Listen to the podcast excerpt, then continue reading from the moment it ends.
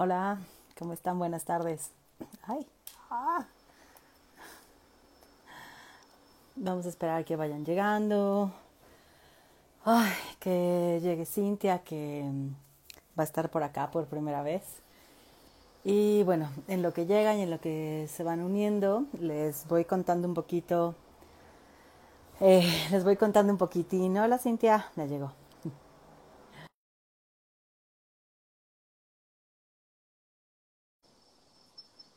Mijera, ¿cómo estás? Tú tienes live ahorita también, ¿verdad? Yo sé que sí.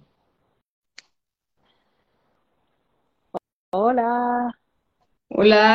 A no te veo, te escucho, pero no te veo. ver, ahí está, ahí va. Vientos. Ah, no. Ahí iba, parecía que ahí iba. Sí, espera, Ya. ahí está. Ya. Oye, qué gusto, qué gusto que estás por acá, Cintia. Eh, les, les iba contando, ¿no? En lo que, en lo que tenías, que quisiera hablarles del proyecto antes de presentarte y de que nos cuentes más sobre ti.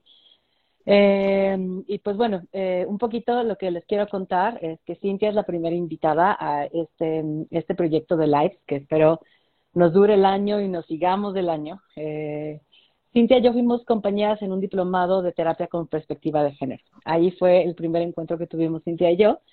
Y a mí me pareció un diplomado maravilloso que me, me abrió muchas posibilidades, ha cambiado un tanto mi forma de estar en el consultorio, de ver la vida. Y sé que también para ti fue algo que, que impactó en tu vida, ¿no, Cintia? Y que, que ha abierto tus posibilidades. Entonces, bueno, la idea de hacer estos lives es que invitar a cada una de mis compañeras, porque todas nosotras tuvimos que hacer un proyecto, ¿no? Un ensayo, eh, justamente de cómo aplicar este conocimiento de perspectiva de género en, en el consultorio, en nuestro quehacer diario, ¿no? En, en tu caso, en la educación y tal, ¿no? Como, como investigar sobre este problema y decir, bueno, ¿y ahora qué hacemos? Nombrarlo, visibilizarlo, preguntarnos. A lo mejor no tenemos la respuesta, pero por lo menos ir preguntándonos, y ahora que vemos esto, ¿qué podemos hacer, no? Entonces, un poquito por ahí va y pues cada una de nosotras hizo proyectos súper lindos, la verdad es que la presentación final me pareció muy chida, ¿no? Con proyectos variados, con problemáticas diversas, eh, como ir viendo cómo, dónde estamos paradas cada una de nosotras y aquello que queremos hacer y lo que nos mueve. Entonces, Cintia, pues muchísimas gracias por ser la primera eh, valiente y aventada por decir, Fer, yo voy a presentar el, el, el trabajo. Eh, y pues también que tu tema es un temotota. Entonces, pues bienvenida. Y la verdad es que acá somos más eh, tranquis, entonces siempre, siempre dejo que la invitada se presente y nos diga lo que quiera. Eh, no, no dejes fuera que eres doctora, por favor, porque sé que luego lo dejas fuera. No lo dejes fuera, Cintia. cuéntanos un poquito de ti, cuéntanos. Pues mira, bien contenta, bien contenta de que me des esa posibilidad de compartir en tu espacio, porque sabes que, que te quiero y que te admiro muchísimo por la manera tan profesional y comprometida, tanto en terapia como fuera de terapia, porque, bueno, para quien no, no te conoce, ¿verdad? Porque veo por ahí varios de mis contactos, este, Fer está muy comprometida con el activismo y créeme, mi Fer, que tú has sido un referente maravilloso para mí, para involucrarme más en el feminismo y en el activismo. Entonces eso te lo agradezco de, de corazón porque necesitaba más referentes así en mi vida. Eh, bueno, mi nombre ya lo, ya lo dijo Fer, pues Cintia Ramírez Escárpita. Actualmente trabajo en educación superior.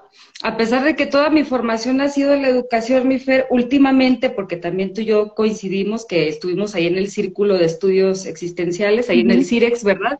También cursamos la especialidad en diálogos existenciales, entonces, pues ahí coincidimos en dos experiencias académicas, ¿verdad? Que eso también hace que creo que eh, pues creo que nos llevemos también y podamos este, compartir posturas similares, ¿verdad? Eh, fíjate que a ti ya te lo platiqué, pero las demás personas no lo saben. Cuando estaba en el diplomado de psicoterapia con perspectiva de género, eh, había muchos temas que a mí me llamaban la atención. Estaba que si el feminismo, estaba que si el patriarcado, que si el amor romántico, o sea, todo me llamaba la atención.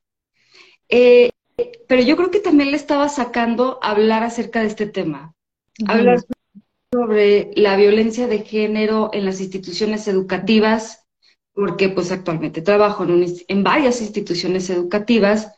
Ya en mi proceso terapéutico, pues ya había trabajado las violencias que me habían atravesado en diferentes contextos, pero me faltaba, tenía como que pendiente el explorar y reflexionar qué onda con mi contexto laboral. Mm, a lo mejor ya lo estaba así como que dejando para el último, ¿verdad? Y este, ya había reflexionado algo con mi terapeuta, claro, acerca de, este tema. Entonces, eh, a ti te compartía que, que en mis asesorías que tuve con mi, con mi maestro Fernando Acosta, ahí del Diplo, él este, me dijo, pues sí, muy bonito, estás redactando, pero sabes que estás de una manera muy académica. Sí, ya sé, yo lo académico y cuadrada, ya sé. Porque doctora, porque doctora. Sí, sí, yo, ¿cómo es algo de aquí? Y este, entonces me dijo, Fer, muy bonito, muy bonito, pero ¿qué onda con tu experiencia? ¿Cómo te atraviesa a ti la, la violencia de género en tu día a día, en tu quehacer, tanto como estudiante, como catedrática, como maestra inclusive? Híjole, no, pues ahí empezó la, la, catarsis, ¿no? O sea, yo creo que cada vez que salía de las asesorías de Confer, creo que eso no lo sabía hacer, pero yo terminaba, yo terminaba llorando por ir haciendo como que visibles y nombrando estas violencias, estas experiencias y cómo, cómo a ratos eh, por el crecer en contextos pues violentos, de misoginia, etcétera, creamos lamentablemente como una ceguera, una ceguera para no poder identificar estas violencias. Y yo creo que conforme la charla, creo que muchos se van a ir identificando porque posiblemente no nos hemos percatado que efectivamente hemos este, sido víctimas, o algunos también victimarios, ¿no?, de violencia de género en las instituciones educativas. Y que no nos hemos percatado de ello eh, porque lo tenemos tan normalizado, estamos familiarizadas con estas prácticas que a ratos no lo notamos y es, es, es, es doloroso, mi Fer. es, es, doloroso, pero también fue un, un trabajo que me ayudó muchísimo como para poderme posicionar de una manera distinta en mi trabajo como para poder también vislumbrar otras posibilidades eh, de cómo relacionarme con, con otras mujeres, con otros hombres, con los mismos colegas, eh, qué se puede hacer, porque yo creo que no es nada más quedarnos como, como en la reflexión, que pues sí, claro que es muy nutritiva, muy enriquecedora y que también es necesaria, eh, como primero también, pues, ¿qué vamos a hacer una vez que hemos nombrado Mm. ¿Qué podemos hacer ahora que hemos visibilizado y que hemos nombrado estas violencias? Mm. Oye, Cintia, cuéntanos un poquito cómo fue tu experiencia de entonces entrarle este tema que medio le sacabas, ¿eh? O sea, este tema que aparte atraviesa tu, tu quehacer diario, porque tú trabajas en instituciones educativas, ¿no? Entonces, ¿cómo fue entrarle al tema y empezar a investigar al respecto, leerlo y reflexionarlo en tu día a día? Eh, mira, mi Fer, yo creo que primero fue como suavecito, te digo, empecé así como que a documentarme, ay, ¿qué nos dice la estadística? Y bueno, pues sí, la estadística sí nos, sí nos dice de que pues en las instituciones educativas, pues como mínimo, que sepamos, ¿verdad? Como mínimo un 70% de las mujeres pues han sufrido algún tipo de, violencia, ¿verdad? Eh, y que, por ejemplo, los, los principales cargos eh, grandes en las instituciones educativas, pues es preferentemente para los hombres, ¿verdad? Entonces empecé así como, como suavecito, pero ya mi asesor me planteó ciertas preguntas, ahí fue cuando empezó, ahora sí como hasta un cierto desgarramiento, mm. el, el, recordar eh, cómo, cómo he sido víctima, y no solamente víctima, sino también cómo me ha tocado lamentablemente presenciar actos de violencia, de acoso, y que en su momento eh, eh, el miedo me paralizaba, la, ignorancia me paralizaba, mi Fer, y esto fue bien doloroso verlo. esto fue bien doloroso y también reflexionar de cómo como mujeres, y bueno, claro que la violencia de género pues no nada más nos atraviesa a las mujeres, ¿verdad? Sabemos que, por ejemplo, el feminismo está muy comprometido no solamente con las mujeres, sino también con todos aquellos que representan las minorías, ¿no? Personas de otras preferencias sexuales, etcétera. Entonces, eh, es, fue como percatarme y reflexionar también de que de verme más bien, como de verme, de notarme, y cómo a veces en esta falta de, de notarnos, de ocupar espacio que como seres humanos, pues todos este, tenemos ese derecho de ocupar un espacio dentro de las instituciones educativas, pero como a ratos por esos discursos tan internalizados, ese menosprecio también de los discursos de las mujeres, porque sí existe, sí existe ese menosprecio, eh, ese desprestigio de los discursos de las mujeres. Me pasa, ¿no? En reuniones de que pues llega el varón y no, deja, yo te explico, ¿no? Es que así como tú lo estás diciendo, así no es, deja, yo te explico cómo son las cosas. Y me pasa también con, con, con, estudiantes, no solamente con compañeros. Entonces, fue ir recordando de poco a poco, incluso cuando estaba en secundaria, en preparatoria, cuando estaba en la universidad, diferentes ejemplos de cómo vivencié la violencia de género en todas las instituciones educativas que yo eh, fui, fui pasando y que en su momento, eh, por no querer hacer revuelo, por no querer crear conflicto, pues mira, mejor me, me, me quedé callada, ¿no? Y eso fue bien doloroso, mi Fer, es que te escucho y pienso como, como si es bien doloroso y me haces pensar en, en pues lo que me tocó atravesar a mí, ¿no? Y pienso como muchas de nosotras, las que, las que cursamos, ¿no? Toda la educación, ¿no? Kinder, prep, primaria, secundaria. O sea, porque no es como que solo pase en unos lugares sí y en otros no. O sea, como la violencia de género está tan normalizada que pasa por todos los lugares y se replica una y otra y otra vez, ¿no? Y entonces, justamente quienes están en posiciones de poder siguen replicando la misma violencia de la cual fueron víctimas porque ni siquiera hubo un momento para la reflexión, no hubo nadie que nombrara eso, no hubo alguien que les enseñara o que les explicara, porque justo lo que sucede es que normalizamos un chingo de cosas, ¿no? O sea, normalizamos un montón de cosas que no deberían de ser, pero como siempre ha sido así, entonces, aunque te sea incómodo, aunque no te sientas bien, aunque tu cuerpo te esté gritando que no, aunque te paralice, ¿no? Como todo eso es como, pero esto es lo que pasa, ¿sabes? Y entonces es como el discurso y las acciones repetidas una y otra y otra vez. Y entonces te escucho y digo, qué cabrón, ¿no? O sea, como, qué fuerte, qué, qué, cañón se puso tu asesor, ¿no? Al decirte, bueno, y, y, o sea, qué bonita tu documentación, qué bonito desde lo académico, pero cómo vas desde tu experiencia.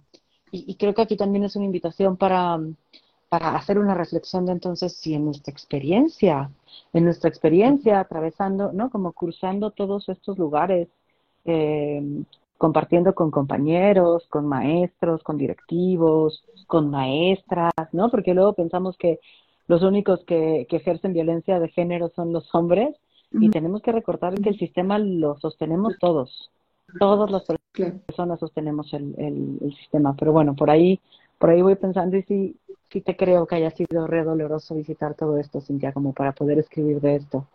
Em, pero entonces me encantaría que nos empieces a contar cómo, o sea, sobre tu trabajo, qué cosas encontraste, ya sea desde las experiencias, los números, por donde quieras empezar, Cintia. Ok. Muy bien, este, ya en la, en la reflexión también encontramos algunas consecuencias que traía sobre todo, este, claro, tengo que aclarar, ¿verdad? Sí, sí, sí, eh, me, me incliné más a, a, trabajar lo que fue la violencia de género ejercida hacia las mujeres. Entonces, algunas de las consecuencias que, que analizamos que trae la violencia de género a las mujeres es, por ejemplo, este sentimiento de constante desconfianza laboral y académica, como esta latente desconfianza que por más que yo tenga estudios, que yo sé que tengo conocimientos, que pues ya he atravesado varias experiencias académicas y demás, aún así me sigo sintiendo insuficiente. Aún así me sigo sintiendo y cito un poquito eh, eh, este libro que, que cual recomiendo que es el síndrome de la impostora, creo que tú también ya lo, ya lo leíste. Ya, ya me lo nos sentimos impostoras, ¿verdad? O sea, como que con ese temor de que, híjole, en cualquier momento me pueden cachar, en cualquier momento me pueden cachar, que no estoy lo suficientemente capacitada para poder ocupar este puesto. E inclusive en este libro la, autora nos menciona que pasa muy seguido que, por ejemplo, llegan hombres a puestos muy altos y aunque no tengan la experiencia y el conocimiento, ella, ellos entran como muy envalentonados y no, pues claro que lo puedo hacer, ¿no? Y que en la mayoría de los casos las mujeres no sucede así, sucede lo contrario. O sea, sucede que las mujeres nos sentimos con bastante desconfianza y con bastante inseguridad y constantemente nos estamos sintiendo insuficientes en ese puesto que estamos nosotros ocupando. Entonces, esas es algunas de, las consecuencias. Otra, eh, pues es la internalización, que yo creo que eso es como que lo más difícil de cambiar porque es algo muy profundo. La internalización dentro de, nosotras, de nosotros, de nosotres, eh, de menosprecio y de insuficiencia. Mm. Eh, aclaro, este, sobre todo esté mencionando a las mujeres, que a ratos no nos damos cuenta de estos discursos de menosprecio que tenemos dirigido hacia nosotras. y, y, está tremendo, sí, porque pienso como se espera perfección, ¿no? Como desde estos lugares de género donde nos dividen a hombres y mujeres, ¿no? Y entonces los hombres son y pueden hacer esto y las mujeres son y pueden hacer esto. O sea, hay como una, una perfección que se les exige a las mujeres en todos los sentidos, ¿no? Como tienes que estar siempre limpia. Y voy a decir aquello que me atravesó a mí, ¿eh? Oigan, porque yo era un desastre. Entonces, yo así llegaba con el mandil embarrado, ya saben, de salsa, de tierra, de chamoy, de, ¿no? De lo que fuera. Entonces, ahí justo ya estaba fallando porque yo no, yo no encarnaba el este lugar de perfección de estar pulcra todo el tiempo, ¿saben? El moño desgarrado, así, toda mal peinada, chamagosa. Eh, entonces es como es estar pulcra, ser bonita, ese tampoco lo encarnaba, ¿no? Porque morenita, porque gordita, porque con barros, porque... Eh, ser buena en la escuela, ¿no? Como estar callada, sentadita, sin molestar a nadie, tener buenas calificaciones. O sea, tienes que ser buena y calladita y disciplinada en todo esto. Y si fallas en cualquier cosa, ya, ¿no? Pésimo, pésimo trabajo. Entonces, si tienes buenas calificaciones, pero eres un desmadre, pésimo trabajo. Si, ¿no? O sea, como si tienes malas calificaciones, pero eres pulcra, pésimo trabajo. Hay que cumplir al 100 en todo, ¿no? Y pienso cómo a los hombres les dan como, o sea, hay otras exigencias hacia ellos, ¿no? No quiero decir, ay, con ellos no hay. ¿Qué hay exigencias? Está la exigencia de tener que ser hombre y estarlo reafirmando todo el tiempo. Pero pienso como a ellos es como, pues pueden ser un desmadre, y pues sí, es que sacan malas calificaciones, pues sí, me salió cabeza dura el muchacho, ¿no? Como si fuesen un poquito eh, menos exigentes desde ahí, y es como, puede sacar un 7 y está bien, no hay pedo, pero como mi hija se va a sacar un 7, o sea, mi hija tendría que ser de 9 y 10, ¿no? Como, como, una perfección que siempre debe de estar eh, actuada todo el tiempo. Y bueno, ¿qué te digo del cuerpo, no? La perfección ligada con la delgadez. Eh, entonces, como siento que como nunca eh, somos perfectas desde estos lugares que se nos exigen, hay una, una sensación de insuficiencia constante. Eso, más aparte que se les dé más espacio a los hombres generalmente, o que ellos lo ocupen, ¿eh? A veces ni siquiera se les da. O sea, yo me acuerdo que hice una vez un círculo y eran puras mujeres y un güey. ¿no? O sea, puras mujeres. Yo, bueno, pues vamos a empezar a presentarnos como quieran. Y adivina quién tomó la palabra. Él. Claro, claro. O sea, y, las mujeres ni es que estuvieran apenadas, muchas de ellas se conocían ya entre ellas, ¿no? O sea, creo que también era como, guardamos silencio para ver quién se siente lista para hablar de una manera respetuosa, ¿no? Es como así, bueno, vamos a empezarnos a presentar yo, como nadie quiere yo. ¿Quién chingados te dijo que nadie quiere, güey? O sea, da un tiempo que se presenten, a que alguien tome la palabra. Pero eso fue como, para mí fue el, esto sucede en todos los espacios. Y vi el encabronamiento del grupo, ¿eh? Incluido el mío. Como, claro. ¿por qué vas a hablar tú, cabrón? ¿No? O sea, de todos los que estamos, ¿por qué tú? ¿No? Eh, pero sucede una y otra vez. Y cuando no nos damos cuenta y cuando estamos mucho metidas en estas formas de vincularnos, nos parece normal. Nos parece normal no hablar primero, nos parece normal que un hombre ocupe más espacio, nos parece normal dudar todo el tiempo de nosotras, como yo no sé, no soy, no soy suficiente, no tengo las bases suficientes para esto. Entonces, hoy lo pienso y digo, o sea, ¿cómo se hace toda esta construcción para que llegamos a estos lugares de insuficiencia que aparte se nos van reafirmando en las instituciones educativas? O sea, en casa, en instituciones educativas, en el trabajo, como a donde llegamos, me parece que es un reforzamiento de esto. Sí, sí, sí. Eh, sí, totalmente de, acuerdo, Fer. Y también ahorita que pones ese ejemplo de ese círculo al que perteneciste, eh, pues también me viene a la mente muchos ejemplos que he tenido con, con, estudiantes de la manera en que ocupan los espacios dentro del salón. Y yo digo, a ver, no estoy loca, no estoy exagerando, algo está sucediendo aquí porque se está sintiendo en el ambiente. Y hasta lo noto en los mismos estudiantes, en las muchachas, o sea, cómo se siente, hasta se hace un silencio y una tensión, y luego a veces me ha sucedido que para hacer que las alumnas, después de esa participación incómoda, quieran participar, batallo. Mm. Mm. Es, como si me las hubieran este, castrado y no sé, como que les invadiera este tipo de, de mensajes, ¿verdad? Este tipo de, de estos discursos tan internalizados de que no, pues mejor para qué opino, no, pues este, a lo mejor lo que, lo que tengo para opinar o para compartir, pues no va a ser tan interesante, ¿no? Como lo que acaba de decir el compañero que se dice saber mucho de tal tema y que lee mucho y etcétera, etcétera. Y batallo tanto para hacer que las alumnas vuelvan a sentirse en confianza consigo mismas y puedan llegar a, participar de nuevo en el aula. Mm es, es, complicado. Entonces, sí, sí sucede. Y sucede más, más frecuente de lo que pues, nosotras quisiéramos, ¿verdad? Claro, claro. Seguro.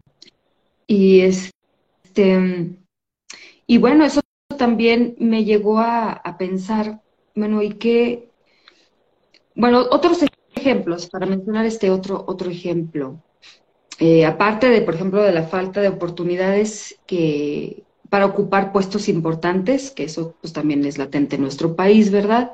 Eh, ya hablamos también de la desmeditación de los, de los discursos. Y a ratos también siento ese menosprecio por el trabajo o las participaciones de las compañeras. Como si, como si el trabajo que estuvieran haciendo las, las, las compañeras, mi Fer, no sé si tú lo sientas de la misma manera, eh, fue como, ah, pues es que a ella se le da, a ella se le da empatizar con los estudiantes, a ella se le da cuidar, a ella se le da la organización, a ella se le da eh, poder estar haciendo muchas cosas a la vez, a ella se le da que se le puede estar saturando de actividades académicas. Y, y, al, y al, compañero, pues, pues, es que no se le da, ¿verdad? Pues es que no se le da esta, no puede estar haciendo muchas cosas a la vez, pero la compañera sí puede. Entonces, qué importante es, y esto estuve reflexionándolo también mucho con, con mi terapeuta, de, de, como mujeres establecer los límites en nuestro tiempo. Por ejemplo, en mi caso, eh, pues yo este, pues no estoy casada, no tengo hijos. Entonces, a veces me pasa también en las instituciones educativas de que, ah, como es la que no tiene hijos, ¿verdad? Eh, puede hacerse cargo de, muchos grupos y puede hacerse cargo del programa tal y puede hacerse cargo de estas tareas. Entonces empiezan como a disponer de, tu tiempo con mucha libertad y es como que, a ver, o sea, no tendría que, haber la necesidad, pero pues hay la necesidad de tener que poner límites en cómo hacen uso de nuestros tiempos y nuestros espacios eh, los demás. No sé cómo a ti te checa esto, mi Fer es que pienso lo, lo que decías ahorita, ¿no? De cómo hay cosas extras que se hacen, o sea, no solo haces, no solo educas, ¿no? O sea, también hay, eh, eventos extraordinarios afuera de que implican cuidados, que implican organización, que implican acompañar, que implican un chingo de cosas.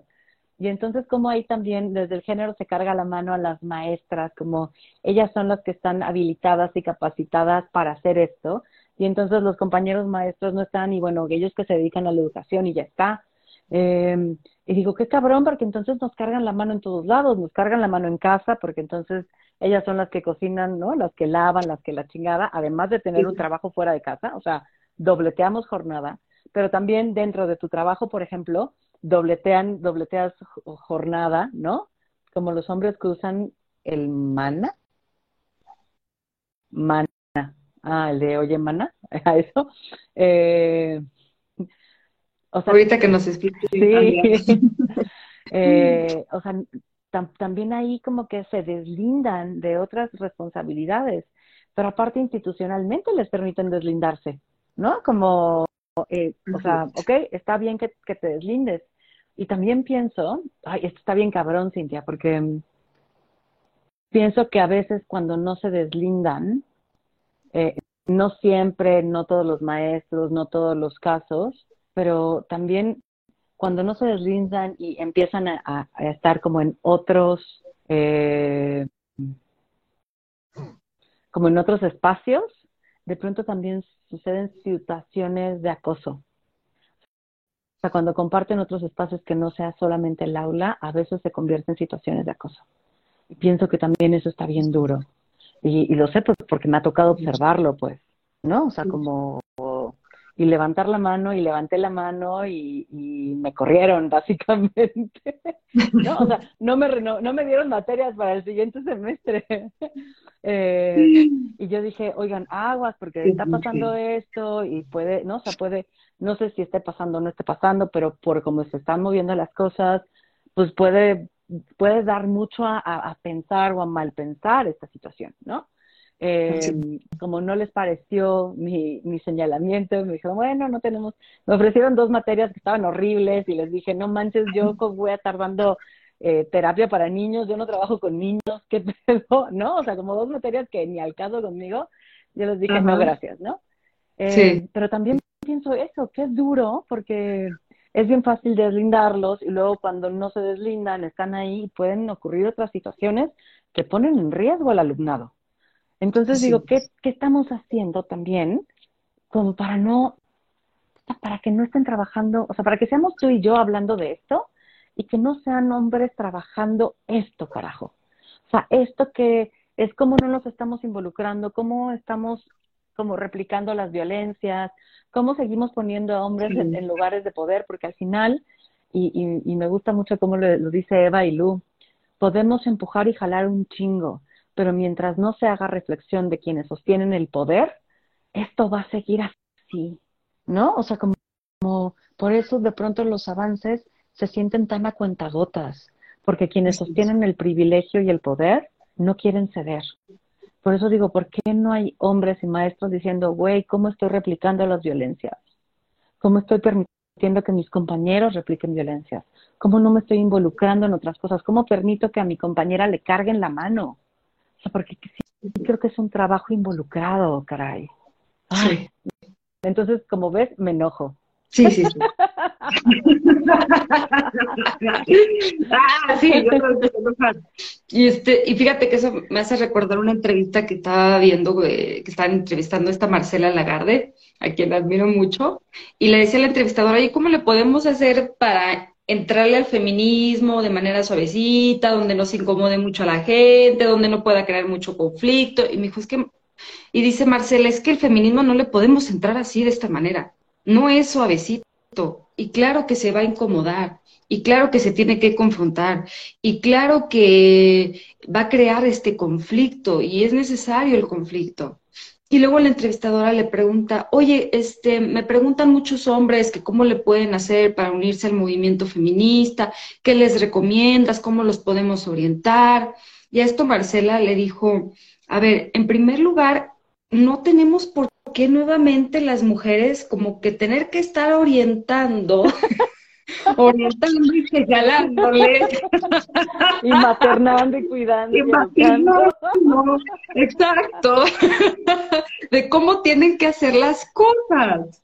Dice, pues es que ellos se tienen que mover, ellos tienen que investigar, ellos tienen que reflexionar, ellos tienen que deconstruirse, así como pues nosotras, oye, ¿cuánto llevamos en nuestro proceso terapéutico? Pues ya tenemos nuestro diplomado con perspectiva de género y seguimos porque sabemos que, que en este proceso de deconstrucción no tiene fin. O sea, sabemos muy bien que es estar observándome con detenimiento mis discursos y a ratos este, nos paramos en seco y a cara llegar ¡ay! Ya me iba a salir otra vez esta frase eh, con tintes machistas. ¡Ay! Me regreso, me regreso y me corrijo. Estoy constantemente corrigiéndome, ¿no? En mi quehacer. Entonces, no es algo sencillo y, y yo creo que también para las personas que nos escuchan es pues también evidenciar esta parte de que eh, es complejo, es complejo entrarle a este proceso de evidenciar las violencias, de, bueno, primero que nada visibilizarlas, nombrarlas y hacer algo al respecto. No es un proceso sencillo, o sea, no es un proceso de que, ay, pues, pues bueno, ¿verdad? De algunos cursos, este, reflexiono, este, visibilizo, nombro y tan tan se acabó, ¿verdad?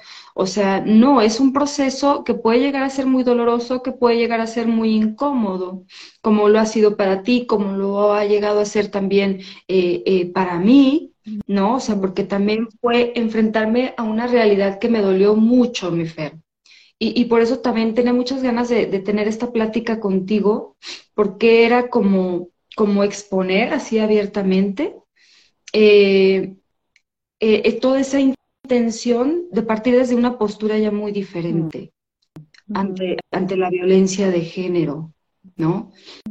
De decir abiertamente, pues sí, es un tema que me atraviesa en lo profundo por todas las violencias de las cuales he sido víctima, y que también me duele de manera muy profunda en determinado momento no haber podido acompañar a, tantas mujeres que estaban pasando por situaciones este, similares, por no tener ni las herramientas, por haberlo tenido tan familiarizado, que no podían ni siquiera visibilizarlo y mucho menos nombrarlo. Entonces, sí es algo que me sigue hasta el día de hoy calando y doliendo.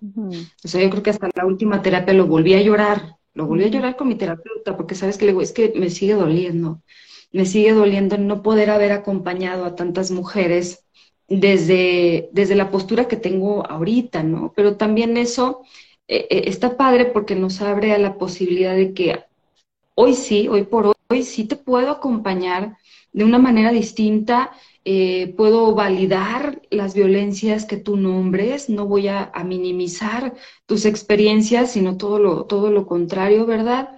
Y con más herramientas para acompañar y para sostener. Entonces, eso no es fácil porque también nos habla de un proceso en donde ya nos vimos, ¿verdad? Ya nos notamos a nosotras mismas y creo que solamente de esta manera es como podemos notar a los demás, porque si no comenzamos por, por nosotros mismos, nosotros mismos, eh, de empezar a notar y nombrar estas violencias, pues ¿cómo lo vamos a hacer con los demás, mi Fer? Claro.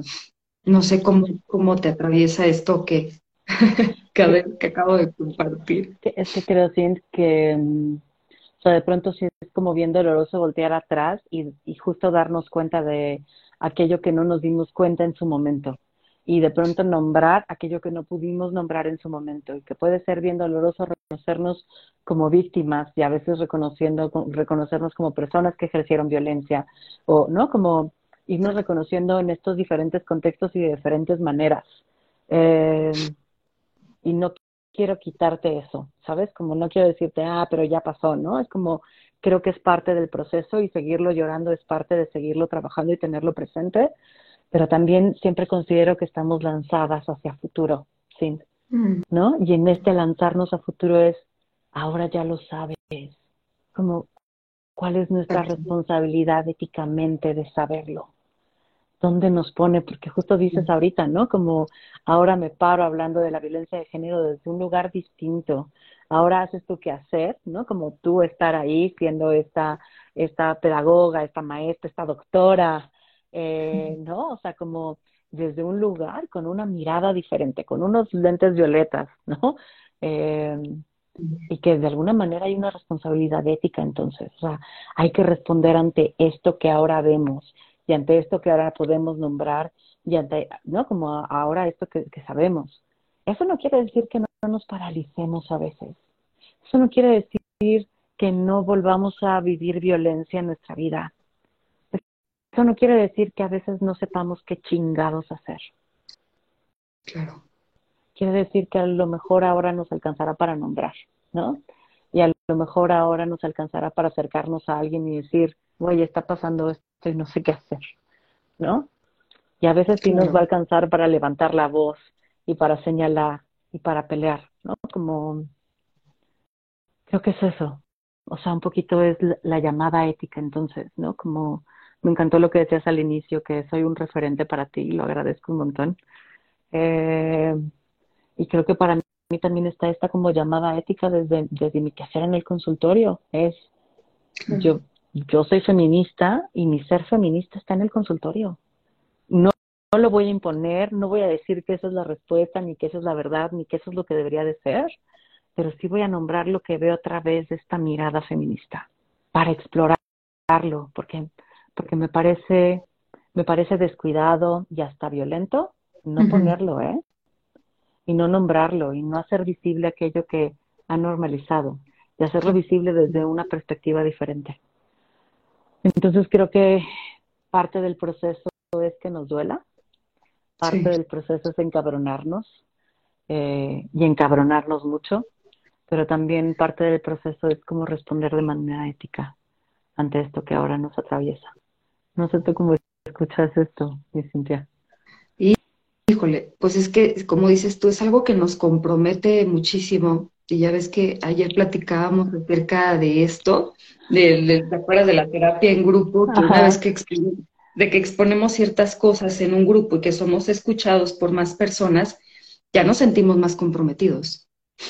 Claro. O sea, porque ya no solamente lo sé yo, ya lo saben varias personas y esto me compromete también con los demás y cómo soy recibida también por los otros desde la posición en la que yo estoy.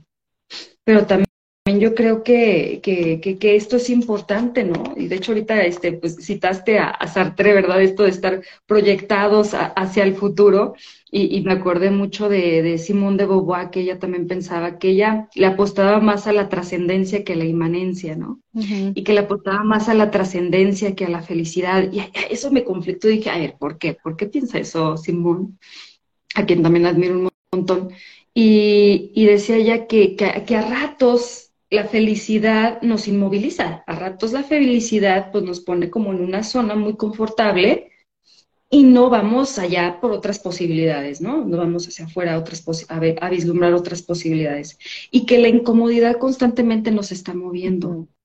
Entonces, yo creo que este, este llamado del, feminismo, a mí, a mí me parece fascinante, a mí me parece como una exploración que no tiene fin, me parece un reto constante, yo creo que también por eso a mí me ha llamado tanto la atención el feminismo, porque es como un llamado a estar saliendo constantemente de nuestra zona de confort, de estarnos cuestionando nuestras prácticas, de estar buscando precisamente como nos decía Simón de Boba, buscar en donde donde podamos nosotros tener más posibilidades, ¿no? Más posibilidades para relacionarnos. Otra de las cosas que reflexionábamos ahí en el ensayo fue poder vislumbrar pues otras posibilidades para relacionarnos con los otros, para relacionarnos también con nosotros mismos, con los demás, eh, también la manera en que nosotros eh, pues damos también nuestras clases a nuestros estudiantes.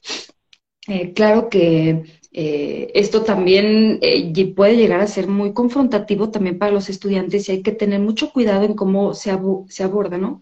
Porque ya he tenido la, asignatura de, perspectiva de género y educación y en las asignaturas que me tocan, eh, desde un principio les digo a los chavos, ¿saben qué? Pues la asignatura sí va a estar un poquito atravesada por la perspectiva de género. Entonces, sí noto cuando ponemos sobre la mesa estos temas y sobre todo sobre la violencia de género, a rato se pone el ambiente eh, tenso, eh, a rato se pone incómodo el ambiente. Entonces es casi como todo un arte, mi cómo poder poner sobre la mesa este, este tema e invitando a los integrantes, a los alumnos, a los estudiantes, a la reflexión, al cuestionamiento. Es, es, todo, es, es, todo un reto, ¿eh? pero, pero me gusta, me, me, me gustan. En un principio, cuando, sí, me recuerdo siendo esa maestra de 20 años que, que le sacaba todas estas cosas y yo, no, pues ¿para qué le entramos? Pero ahora me gusta, me, me, me gusta este, verlos incomodados, me gusta verlos este, que se estén cuestionando y a veces hasta llego y me dice, ay, nos va a poner a reflexionar, ¿verdad? Nos va a poner a cuestionarnos. Y yo, sí, sí, sí, vamos a cuestionarnos. Y vamos a reflexionar, es que no, y luego, o vamos a llorar, es que si lloramos, pues lloramos todos, no pasa nada. ¿no? Porque pues también me pasa, también me, me, me, pasa que, que a veces se siente como en mucha confianza conmigo y no me falta que uno o dos en clase de repente esté llorando. Pero eso también me ha ayudado para poder canalizar, porque muchos han sido casos de violencia de género. Entonces, eso eso también me ha ayudado como a poder identificar, ah, pues esta, esta chavita está pasando por tal situación, está siendo muy violentada por su pareja, etcétera. Entonces ya es como más fácil canalizarla al departamento que corresponde para que se le pueda dar seguimiento al estudiante, ¿no? Mm.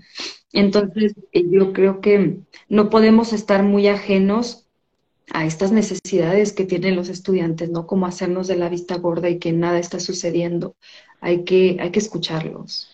Y es que creo que eso es como lo más feminista que podemos hacer. Em, a veces creo que desde estos lugares patriarcales lo académico aplasta a lo demás, ¿sabes? Como el saber y quién lo dijo y cómo lo dijo y no desviarnos de, estos saberes que ya fueron puestos, que generalmente son saberes eh, de hombres blancos que se han replicado, ¿no? Una y otra y otra vez, ¿no? Porque si vamos y revisamos aquello que nos hicieron leer en la primaria, secundaria, prepa y universidad, la mayoría de lo que leímos fueron escritos de hombres blancos. Yo supongo, seguramente como el 90%, si no es que el 95% de lo, de lo que hemos leído fue escrito por hombres blancos. Y no es que y no es que no haya mujeres que hayan escrito sobre eso, es que no son retomadas, ¿sabes? O sea, como sí, probablemente son menos y son menos porque el mundo no les ha dado el espacio para que ellas puedan escribir y estudiar. O sea, hay, un chingo de componentes, pero aún así, eh, nunca en la historia las mujeres han dejado de escribir. Han escrito con sobrenombres, ¿no? Como, como anónimos, han escrito como con sobrenombres, han escrito con nombres de hombres, han escrito así con su nombre por sus ovarios, porque hubo, porque hubo algunos otros que la sostuvieron para eso. El pedo no es que no haya escritos, es que no se retoman. Y creo que lo más feminista que se puede hacer es de pronto hacer un lado estos saberes, Cintia, porque no es decir que los quites, sino hacerlos un poco a un lado para ver qué nos pasa emocionalmente, corporalmente, intelectualmente, o sea, cómo nos mueve esto que les digo, oigan, vamos a hablar de perspectiva de género, ay, cabrón, vamos a reflexionar, ¿no? Como, o sea, como decir, no vengo a darles el saber, vengo a ver qué nos pasa con esto que se nombra. Me parece también otro lugar bien distinto desde donde estar parada dando una cátedra o, construyendo una cátedra. Así Déjame leer algunos comentarios, ¿no? Por acá dice Andrea, dice, como los hombres que usan, ya dijo, el mansplaining, yo dije, que usan el mana, oye mana, no, ya, el mansplaining, que hay un chingo, Andrea, hay muchísimos, ¿no? a mí me ha tocado en, muchos lugares el mansplaining. Andy por acá nos dice, también cuando merman o truncan tu desarrollo por estar en espacios donde solo los hombres deberían ocuparlos, ¿no? Que sabemos que los lugares de poder están previstos para los hombres, que hay espacios, por ejemplo, eh, como que requieren mucha fuerza física, que entonces son solo de hombres, y, ¿no? Como hay lugares que están pensados y designados solo para hombres, así como hay lugares que están pensados y designados solo para mujeres, que generalmente son los lugares de cuidado. Eh, y como estos otros lugares reciben mucho mejor paga que estos que están en el cuidado, ¿no? Y pues sí está bien cabrón eso, Andy, porque es como, bueno, hasta aquí llegaste. Y, y hasta aquí llegaste y tendrías que empezar a comportarte como un hombre si quieres llegar a más, ¿no? Y ahí también me parece que se vuelve un fuego bien feo porque comportarte como hombre es entonces ejercer violencias patriarcales contra los demás. Eh, porque parece que siendo una mujer eh, que no quiere ejercer esas violencias, pareciera que eres débil o estás muy güey o tú no sabes, ¿no? Como, como tú no sabes cómo se juegan aquí las cosas, entonces no te damos ese chance de, de seguir creciendo. Está, está duro. Maki nos dice que nos ama, quién sabe si sigue ahí, nosotros también te amamos. Eh, Mariana, Mariana Escarpita aquí nos dice, así es el proceso de autoconocimiento, es interminable, totalmente de acuerdo. Ay, Maki sigue aquí, dice, cada trinchera es válida, resistir con nuestras herramientas es suficiente y válido. Ay, qué bonito, mi Maki. nos quedan unos minutillos, Cintia, no sé cómo vas, cómo te vas sintiendo, si hay algo más que te gustaría nombrar del ensayo. Eh, bueno, ya este, eh, por último, ya para, para ir cerrando, pues, ¿qué es, ¿qué es lo que necesitamos? Lo que estuve reflexionando en el ensayo de que, qué es lo que necesitamos hacer, ya que pues hemos visibilizado y nombrado estas, estas violencias. Eh, por ejemplo, en mi caso, en la universidad, hace falta hacer más investigación con perspectiva de género. No lo hay. De hecho, inclusive ahí, este, hicimos un, un, artículo en donde exploramos las investigaciones que se han hecho ahí en la universidad y no hay una investigación con perspectiva de género. Sí hay dos investigaciones que tienen como variable el género, pero no estamos hablando de una perspectiva de género. Entonces nos hace falta hacer investigación, que es uno de los propósitos que tiene eh, la línea de investigación género y educación. Eh, poder comenzar con haciendo más investigación sobre eh, y sobre estos temas, ¿no? Sobre, sobre la violencia de género en las instituciones educativas, sobre el lenguaje, sobre el patriarcado. Por ahí tengo una línea que habla sobre el género desde una perspectiva existencial fenomenológica, que pues ahí este, me voy a pegar un poquito contigo, Fer, para estar investigando, sí, por favor, este, fenomenología este, feminista. Eh, ¿Qué otra cosa podemos hacer? Este, pues contar con referentes, yo creo que eso es importante, o sea, las mujeres necesitamos modelos, necesitamos referentes de mujeres fuertes, de mujeres que, han, empezado con todo y con mucho compromiso en este proceso de deconstrucción eh, feministas. Eh, sí, ahorita no, no, tocamos mucho este tema, ¿verdad? Bueno, eh, tú sí lo mencionaste acerca de la, de la violencia horizontal, porque también se da en las instituciones educativas, ¿verdad? Esa violencia que ejercemos a otras compañeras desde nuestros comentarios, desde nuestro actuar, o con a veces pasa que con tal de quedar bien con las autoridades, no me importa quedar mal con mis compañeras o hacer quedar mal parada a mis compañeras. Eso también lo evidencié, eh, doloroso también verlo, pero también es, es necesario hacerlo. Eh, otra cuestión, pues el contar con una red de apoyo. A mí es algo que me ha ayudado muchísimo, yo creo que a todas las mujeres nos, nos ayuda un montón, ¿verdad? El contar con una red de apoyo y entre más grande, eh, mejor y una red de apoyo que esté caracterizada por precisamente por un acompañamiento muy respetuoso, muy compasivo, muy como tú mencionas, que retomemos la experiencia, que esto es algo que aprendí mucho en, el CIREX, yo creo que si no hubiera sido por el CIREX, este, no hubiera aprendido acerca de, cómo retomar la experiencia. Y qué rico es esto y qué necesario porque esto nos hace crear vínculos más sólidos, vínculos más fuertes, este, más leales. Entonces es necesario, como mencionas tú, retomar la experiencia, escuchar esas voces que a ratos pues han sido muy acalladas. Inclusive nuestras propias voces, ¿no? ¿Cuántas veces hemos anulado un montón de nuestras propias voces por temor, a lo mejor por temor a enfrentarnos a una realidad que a ratos duele, o por enfrentarnos a la sociedad, o por querer estar encajando, ¿no? En ciertos este, sectores sociales. Y, y acallamos muchas voces y esto puede llegar a ser muy doloroso y puede traer consecuencias graves. Consecuencias graves, eh, por mencionar una, es que puede ser que la violencia, un acto de violencia grave pues para haber llegado a algo, a la gravedad como es el acoso o el abuso sexual, pues es que fue escalonado, ¿verdad? Sabemos que la violencia va escalonando. Entonces, qué importante es hacer visible esto, mi Fer, para poder prevenir antes de que pasen este tipo de situaciones que son tan lamentables, poder prevenir, poder este, nosotros tener así, pues ni modo, ¿verdad? Nuestro, este, nuestro sistema de alarma que esté funcionando de manera correcta y podernos anticipar este tipo de eventos que, pues la verdad, no son nada agradables. Y también mencionaste ya, ya otro, que es no caer en la resignación. Porque creo que en esta sociedad, mi Fer, a rato sí es muy fácil caer en la resignación.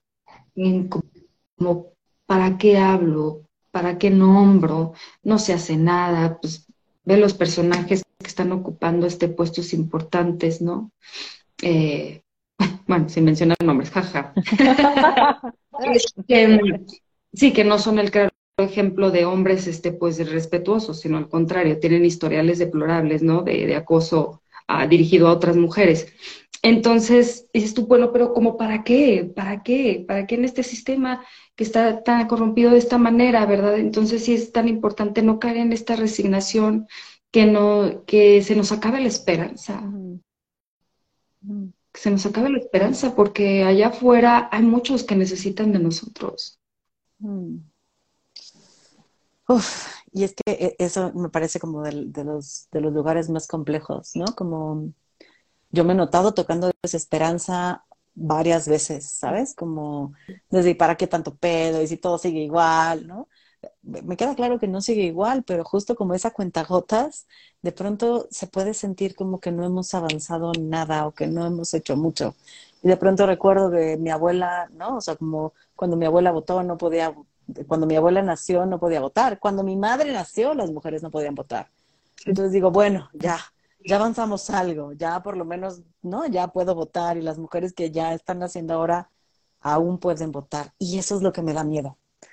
Eh, lo que me da miedo es como pensar en el, en el aún, porque un poquito lo, con lo que pasó en Estados Unidos, que de pronto es como, no, o sea, ya no pueden abortar. Bueno, cada quien decide eh, por estado eh, cómo se va a manejar el tema del aborto. Es quitar un derecho, ¿no?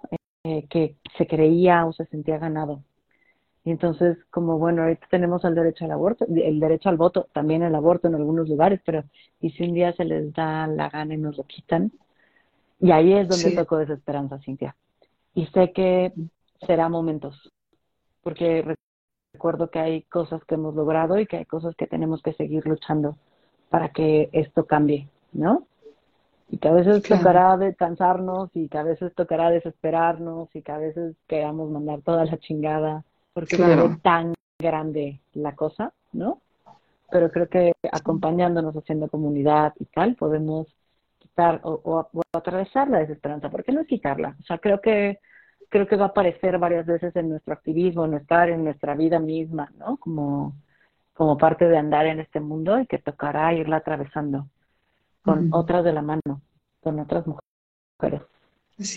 Y, y pensaba, Cintia, como también lo importante que es, o sea, no solo con los alumnos, sino como institución, estar hablando de género, ¿no? Hacer políticas que vengan con perspectiva de género, reconocer qué cosas no están siendo chicas, ¿no? Como pensar qué se va a hacer, porque luego pasa eso, le llegan denuncias sobre acoso sexual, sobre abuso, sobre tal, y las instituciones no saben ni qué hacer. Es como lo corremos, eh, los damos de baja, nada más lo molestamos. ¿Cómo proteges a la víctima? ¿Qué haces con el acosador? Ya se les, o sea, como ya se tiene como todo, toda una estrategia para sensibilizar en temas de género, porque aparte es como, es que deberían de saber, deberían de saber cómo, como yo debería de saber que eso que me pasó fue, fue abuso, deberían de saber cómo, deberían de saber cómo eso que me pasó fue violencia gordofóbica, porque hay un chorro de cosas que yo he vivido que no sé cómo se llamaban. Entonces, creo que también las instituciones necesitan hacer un trabajo para sensibilizar y educar. Porque hay gente que neta no lo sabe. Yo no los estoy excusando, no estoy diciendo, ay, pobrecito, no lo sabe. No, o sea, creo que sí hay una responsabilidad. Pero hay una responsabilidad institucional de decir, no podemos permitir que esto suceda. Claro. ¿No? Y que creo que ahí también hay una chambota. No sé qué piensas de esto, Cintia, para ir cerrando. Eh, no, estoy totalmente de acuerdo. Me encanta que nombres esto de también darle su lugar a, ratos ese cansancio o desesperanza que a veces eh, nos llega en este movimiento, o sea, se vale, ¿no? Y se vale de repente, hoy quiero quedarme acostado un rato y quiero llorar o quiero hacer otro tipo de cosas, necesito descansar, necesito este, estar alejada por un tiempo para poder agarrar fuerzas y, y seguirle. Por eso es importante, vuelvo a retomar esto de la red de apoyo, porque pues ahora sí que nuestra red es quien nos vuelve a levantar, quien nos vuelve a impulsar, que nos vuelve a dar esa inspiración. Eh, por eso digo que es tan importante tener eh, mujeres que nos sirvan de modelo y de inspiración, porque yo creo que eso nos, bueno, por lo menos a mí mi FIR me ha levantado un montón de veces, un montón. Y eh, referente a las instituciones educativas, concuerdo contigo, lamentablemente en muchas de las ocasiones no contamos con protocolos de atención cuando suceden situaciones de acoso y esto es, esto es lamentable. Eh, por ahí estuve investigando que la UNAM sí cuenta con un protocolo de atención que inclusive ya van más de 600 casos que ellos tratan, más de 650 casos, e inclusive también casos en donde se ha dado acoso o hostigamiento de alumnos dirigido hacia los profesores, porque eso también pasa. Entonces, en estos casos, pues también, ¿qué vamos a hacer? No podemos esperar a que la bomba nos estalle de frente, ¿no? Sino de qué manera lo podemos prevenir. Y concuerdo contigo, hacer también campañas de sensibilización, talleres, ya viene pues el mes de marzo y pues sí tenemos destinados por ahí varias actividades de sensibilización y charlas y diálogos con, con los muchachos, pues esperando poder crear una cultura distinta, eh, con la esperanza de poder este y que lo padre ahorita es que las nuevas generaciones, mi fe, yo lo que veo en los, en los primeros semestres, es que están más abiertos a estas charlas, están más abiertos a discutir y a cuestionarse. Entonces hay que estar ahí atentos y hay que acompañarlos, no hay que dejarlos solos en todas estas inquietudes que tienen con respecto a la perspectiva de género y la violencia que, de género, ¿verdad? Y ya nada más eh, no quería antes sin mencionar una frase que me gusta mucho de Clarisa Pincola, que del libro de Mujeres que corren con los lobos, que es un librazo, me encanta. Y decía ella, tenemos que contemplar nuestras acciones pasadas con honor. Tenemos que buscar la utilidad de nuestro enojo. De lo contrario, sería como arrojar una cerilla encendida a un charco de gasolina. Es, esa es, esa es otra cosa, pero eso, uy, híjole, eso ya da como para otra charla, mi Fer, hablar del enojo y de cómo poder transformar el enojo en cosas creativas y en cosas hermosas, que eso también es súper, súper, súper sanador. Es precioso, es lo que se puede hacer también desde el enojo y desde la ira y desde la indignación, es, es hermoso. Muchísimas gracias por poner esta frase, me pareció maravillosa. Da para, para otra charla y yo digo que nos aventemos de nuevo el diplomado con Ruth sí. Hagamos otro ensayo y vengamos a presentarla. claro que sí. no, Cintia, muchísimas gracias por aceptar la invitación. La verdad es que eh, para mí fue súper lindo conocerte. Eh, la, Cintia y yo nos volvimos muy cercanas porque como las dos éramos fuereñas, ¿no? Eh, ella venía de Durango y yo de la Ciudad de México. Ruth nos recibía con muchísimo cariño en su casa. Entonces, siempre que íbamos a estudiar juntas, pasábamos más tiempo cotorreando, yendo a caminar al centro, comiendo juntas, echando la chelita. Y pues, o sea, ha sido más que una compañera, ¿sabes? Como de estudio, ¿no? Tú, te convertiste en, una gran amiga, Cintia, y, agradezco, ¿verdad?, a la vida como habernos acercado de esa manera. Eh, y, y pues tenerte acá, ¿no? Gracias por venir a presentarnos tu, trabajo, un poquito de las reflexiones que, salieron de ahí, como qué es lo que nos toca hacer, porque creo que también a las personas que trabajan en instituciones educativas puedes darle una luz de, bueno, ¿y acá qué estamos haciendo con respecto a esto? ¿Estamos haciendo algo o no? ¿Nos va a estallar en la cara?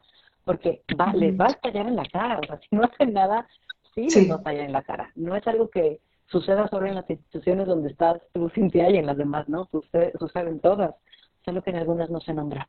Y creo que es momento ya de nombrarlo y hacer algo y empezar a investigar más. Entonces, muchas gracias por, por esto, por tu tiempo, por estar acá.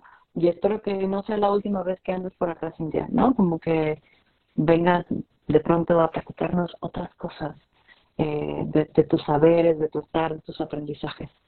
Y pues te quiero, te quiero un montón, mujer. Ah, yo también te quiero muchísimo, mi Fer. No, hombre, em, gracias a ti, gracias a ti.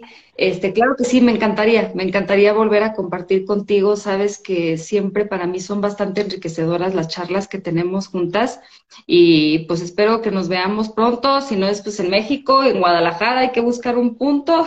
si no, pues vente acá a Durango. Aquí te, te, recibimos con los brazos abiertos y sabes que te, que te adoro y que te admiro muchísimo, mujer. Y yo a ti buscaremos un lugar y si no le quedamos a la Ruth de nuevo un fin de semana, ya que nos reciba y nos pase.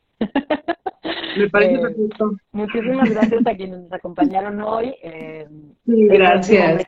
Tendremos otra conversación sobre estos, uno de estos ensayos que salió del diplomado, entonces estén, estén atentas para que, para que vean qué tema sigue. Eh, y pues así nos aventaremos uno por mes, eh, un, por un lado para antojarles, otro lado para que vean estos temas que, que están tan presentes y que estamos trabajando, y por otro lado, y sobre todo, para que escuchen voces de más mujeres que están metidas en esto, que están interesadas en esto y que cada quien desde su trinchera irá trabajando estos temas que vienen a proponer. Gracias, Cintia, por el compromiso que tienes, ¿no? Hoy tuviste varios testigos eh, que, que se unieron, ¿no? Y que atestiguaron estas ganas que tienes, entonces eh, más testigos son más compromiso. Sí, gracias, gracias a mis testigos por ahí vi este, a mis familiares, amistades, los quiero mucho, un abrazo fuerte y gracias por estar. Pues, te mando un besote, seguimos en contacto y muchas gracias, Misin. Un beso, gracias, Misin.